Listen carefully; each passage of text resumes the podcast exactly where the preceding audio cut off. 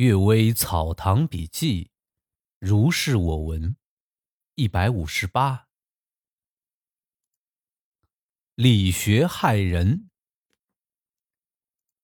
吴慧书说，有一位医生，向来谨慎忠厚。一天夜里，有个老妇拿着一对金钗到他这里来买堕胎药，医生大惊，坚决拒绝。第二天夜里。老妇又多拿了两只珠花来，医生更加害怕，拼命将他赶走了。过了半年多，医生忽然做梦，被阴司差役捉去，说是有人告他杀人。到了阴司之后，只见一个披头散发的女子，脖子上勒着红巾，哭着诉说向医生求药而不给的经过。医生说：“药是来救人命的。”怎么能敢用来杀人以渔利？你自己因奸情而遭祸，与我有什么相干？女子说：“我求药时身孕还未成形，如果能够剁掉，我可以不死。这是破衣无知的血块，而保全一条将死的性命。既然拿不到药，不得不生下来，以致孩子被饿死，承受种种痛苦，我也被逼得上吊。”这是你要保全一条命，反而杀了两条命，这不是你的罪过，还能是谁的罪过呢？阴司的官吏叹道：“你所说的是根据实际的情况，他所遵循的则是礼。从宋代以来，固执一理而不顾实际利害的，难道就只有他吗？你呀，就算了吧。”一拍桌子，医生。惊吓而醒。第二个故事，阴间富贵。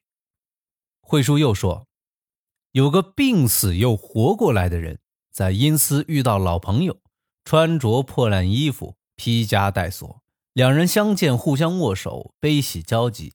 这人叹息道：“你一生富贵，竟不能把富贵带到这里来吗？”那朋友悲哀地说。富贵都可以带到这儿来，只是人们不肯带来罢了。生前有功德的人到了这儿，何尝会不富贵呢？寄予世上的人，早做带来的打算就行了。李南倩说：“这话说的好呀，胜过说富贵皆空。”第三个故事。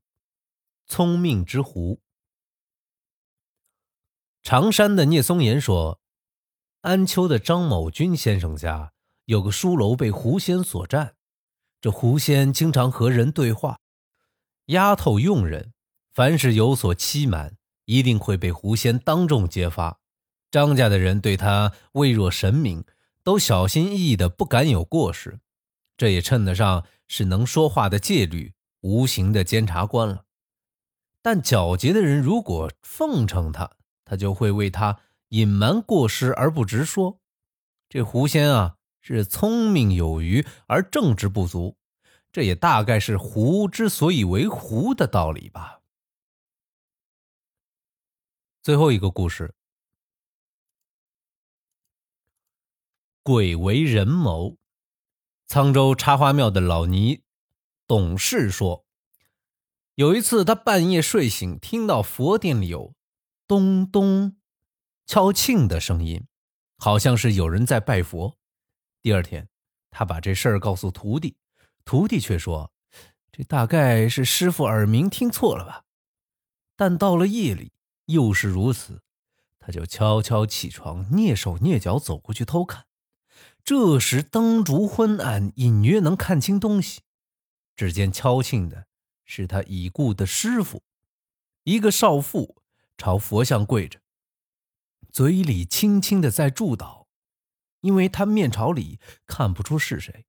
细听他祝告的话，原来是为丈夫的病而祈祷。董事惊慌失措，碰响了红窗格，顿时阴气弥漫，灯光马上暗了。等到灯再亮起来时，就什么也看不到。我已故的外祖父张雪峰先生说：“这少妇已入黄泉，还为丈夫的病担忧。听了之后，使人加深夫妻感情。董事又说：“近来有一卖花老妇，夜里路过某家墓地，突然看见某夫人的鬼魂站在树边向他招手。因无路可逃，卖花老妇只得战战兢兢过去拜见。某夫人说：‘我天天夜里在这儿，想等到一个熟识的人寄个口信，望眼欲穿。现在总算遇到你了，回去告诉我女儿女婿。’”一切阴谋，鬼神已全都知道，不要再枉费心力。我在阴司饱受鞭打，地下那些先死的人个个把我唾骂，我无地自容，只好每天躲在这树边，凄风苦雨，历尽辛酸，还不知道要沉沦多少年才有希望转世为人。好像听说要等到从小叔子那儿侵夺的钱财全部散掉，才有希望转生。还有啊。女婿有几页密信，我生病时放在罗店的小夹子中，吩咐他找出来销毁，免得将来被作为证据。再三叮咛之后，呜咽着消失了。老妇悄悄地去告诉某夫人的女儿，那女儿发怒道：“你是替小叔子游说吧？”等到从夹子里找到以前的密信，这才惊恐起来。后来，某夫人女儿的家一天天的衰败下去，亲朋中知道这件事的人都合掌说，某夫人转生的时候不远了。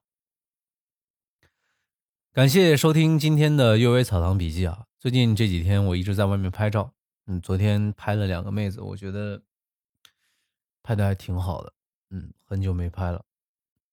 祝各位晚安，么么哒。